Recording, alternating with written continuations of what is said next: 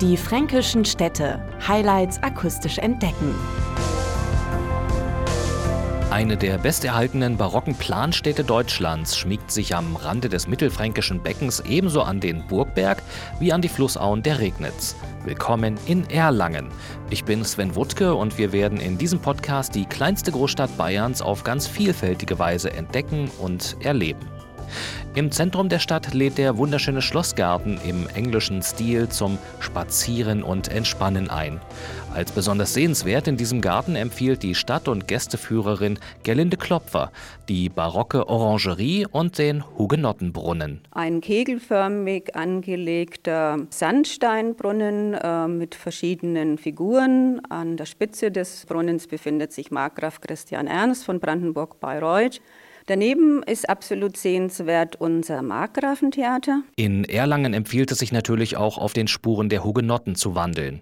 Eine Führung beginnt Gerlinde Klopfer am Portal der imposanten Hugenottenkirche am Hugenottenplatz. Dann schlendert man entlang der ehemaligen Rue Principale, unserer heutigen Hauptstraße, entlang zum Schloss und Marktplatz und dann weiter zu unserer ehemaligen Ringstraße. Die heutige Wasserturmstraße führt uns dann in die Schiffstraße, wo ein ehemaliges Anwesen einer Hugenottenfamilie sich befindet, mit einem wunderschönen Innenhof, mit Laubengang und Balustern aus dem frühen 18. Jahrhundert. Ähm, die Familie de Chassot hat dort gewohnt und sie hat Gobelins hergestellt. Die moderne Barockstadt Erlangen lässt sich neuerdings auch ganz modern erkunden, nämlich mit dem Segway. Florian Schmidt vom regionalen Anbieter eGringo bietet regelmäßig Touren an, zum Beispiel die City Tour. Hier schweben sie quasi zunächst von der Altstadt hinunter zur Pegnitz. Vom Wiesengrund aus schlängeln wir uns an der Pegnitz entlang zum Bergkirchweihgelände. Dort machen wir mal einen kurzen Stopp, um die ersten Eindrücke so ein bisschen zu verarbeiten. Dann geht es auch schon runter zum Schwabachtal, an der Schwabach ein bisschen entlang und mit ein paar Hakenschlägen wieder zurück in die Erlanger Altstadt. Und das ist eben allein schon die Faszination, dass man in 20 Zentimeter Höhe über dem Boden einfach so dahin gleitet. Ein ebenso spannendes Erlebnis verspricht Gerlinde Klopfer mit einem Spaziergang durch die beschaulichen Straßen und Gassen, die sogenannte Genusstour. Das heißt, wir besuchen sechs Lokale und an diesen sechs Lokalen zeichnet zeichnet sich besonders herausragende Architektur oder eine besondere Geschichte aus. Ähm, wir erzählen an den Stationen über die Hausgeschichte und zwischen den Stationen allgemeine Erlanger Geschichte in ganz kleinen Portionen. Und natürlich gibt es bei jeder Station kulinarische und zum Teil auch stimmungsvolle Überraschungen. Das macht doch Appetit und neugierig auf mehr. Wie wäre es zum Beispiel mit einer Radtour zu Erlanger Gärten und grünen Oasen? Es ist keine botanische Führung, sondern wir erzählen die Entstehungs Entwicklungsgeschichte dieser Grünanlage. Wir beginnen im Rödelheimpark, fahren weiter zu einem Naturschutzgebiet, zu einer Grünanlage, die zum ältesten Freibad Erlangens gehört, zu einem der beliebtesten Biergärten Erlangens, zu einem versteckten Hotelgarten und kommen schließlich zu einem Skulpturengarten. Und die Tour endet an einem der beliebtesten Grünanlagen Erlangens, an den Bierkellern des Burgberges. Wer es mit dem Fahrrad ambitionierter mag, dem bietet die Stadt in Zusammenarbeit mit der Sportuniversität Universität individuelle Programme.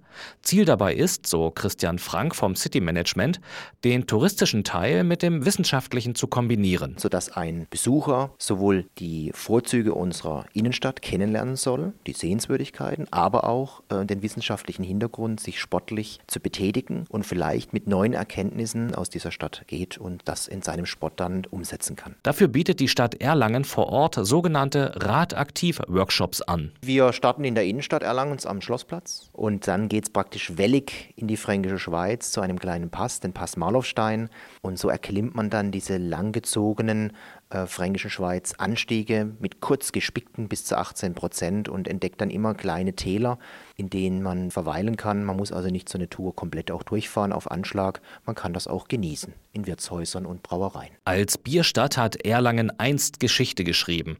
Davon erzählen heute noch die berühmten Bierkeller, so der Experte für Brauereigeschichte Gernot Klarmann. An jedem Sonntag kann man im Bergkirchweihgelände mit dem Wirt vom Endlerskeller, mit dem Herrn Engelhardt, Stadt ins Labyrinth der Erlanger Burgbergkeller eintauchen. Genau genommen wird auf dieser Tour der kleinste und der größte Keller besucht und der Herr Engelhardt erzählt dazu eine ganze Reihe von Geschichten, ein Erlebnis für den Geist, besonders aber auch für die Seele. Die Gründe für typisch Erlanger Bier, damals wie heute, liegen Gernot Klarmann klar auf der Hand. Der allererste ist das gute Erlanger Wasser, was auch heute noch aus den Wasserleitungen kommt. Ein zweiter Grund war, dass damals, als das mit der Erlanger Bierhochzeit losging, eben diese Keller da waren und dass sich eine Geschmacksveränderung beim Volk vollzogen hat, dass man plötzlich die sogenannten untergärigen Biere liebte. Und da waren natürlich diese Bierkeller im Burgberg Gold wert. Die Erlanger Biertradition können Besucher in den heimischen Brauereien erleben, die gerne zu Führungen und Bierproben einladen. Ganz besonders gut schmecken Erlanger Biere auch zur Bergkirchweih, ein fulminantes Volksfest am Burgberg. Alle Jahre zu Pfingsten verwandelt sich das Gelände zum größten Biergarten Europas und lädt zu gemütlicher Geselligkeit ein. Aber auch das Erlanger Poetenfest ist eine Reise wert.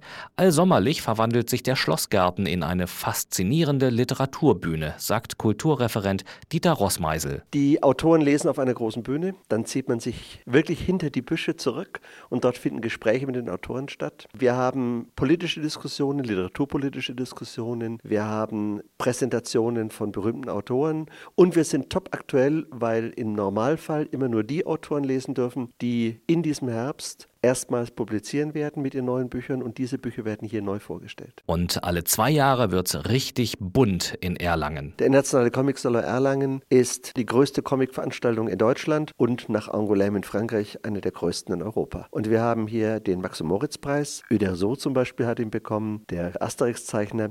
Da haben wir ein Zeichnerseminar, wo gute Comiczeichner bereits sich weiterbilden und auch lernen kann, wie man Comics zeichnet. Wir haben eine große Szene von Cosplayern, also die sich verkleiden Kleiden in Form von Manga-Figuren. Die ganze Stadt brummt und ist eigentlich ein Comic der Neuerscheinungen und des Erlebens. Ein wahres Schatzkästchen, sowohl in kultureller als auch in architektonischer Hinsicht, ist das Markgrafentheater, das älteste dauerhaft bespielte Barocktheater Süddeutschlands. Ein sehr innovatives und experimentelles Theaterleben macht das Haus auch weit über die Grenzen Erlangens bekannt. Das Erlanger Theater hat drei Säulen, auf denen es ruht. Das eine ist das eigene Ensemble mit Repertoirebetrieb. Das zweite das sind Gastspiele. Und das dritte ist aber auch die Vielzahl von Festivals, die wir in der Stadt haben und die immer auch das Theater mitbespielen und im Theater stattfinden. Ob das jetzt das internationale Studentenfestival Arena ist, ob das der Comic Salon ist, ob das das Poetenfest ist, all das schließt das Theater mit ein und macht das Theater zu einem Raum, der mehr ist als nur Abspielfläche für Theaterstücke. Erlangen ist gesegnet mit Jahreszeiten. Die traditionelle Bergkirchweih gilt als fünfte Jahreszeit, dann muss die sechste die besinnliche christliche Adventszeit sein.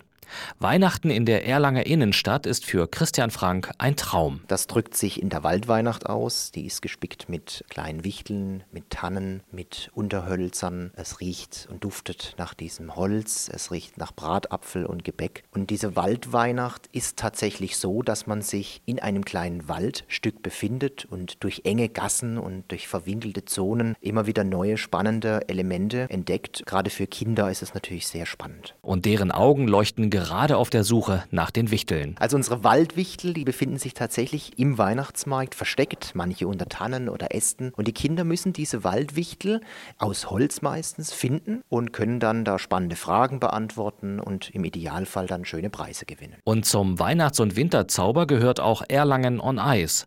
Schlittschuhlaufen als Freizeitspaß für die ganze Familie und dann noch im historischen Ambiente, das hat sich mittlerweile zum Publikumsrenner entwickelt. Besonders schön, weil wir wir eingebunden sind in den Weihnachtsmarkt, in das Schloss, in das Palais Studerheim. Und der Clou ist, dass für alle Besucher das kostenfrei ist zum Laufen. Es wurde schon gesagt, das ist dann wie New York im Central Park. Damit wollen wir uns nicht vergleichen. Es ist eine kleinere Nummer, aber sehr schön. Ein Besuch in Erlangen lohnt sich also. Die moderne Barockstadt heißt Sie zu allen Jahreszeiten herzlich willkommen.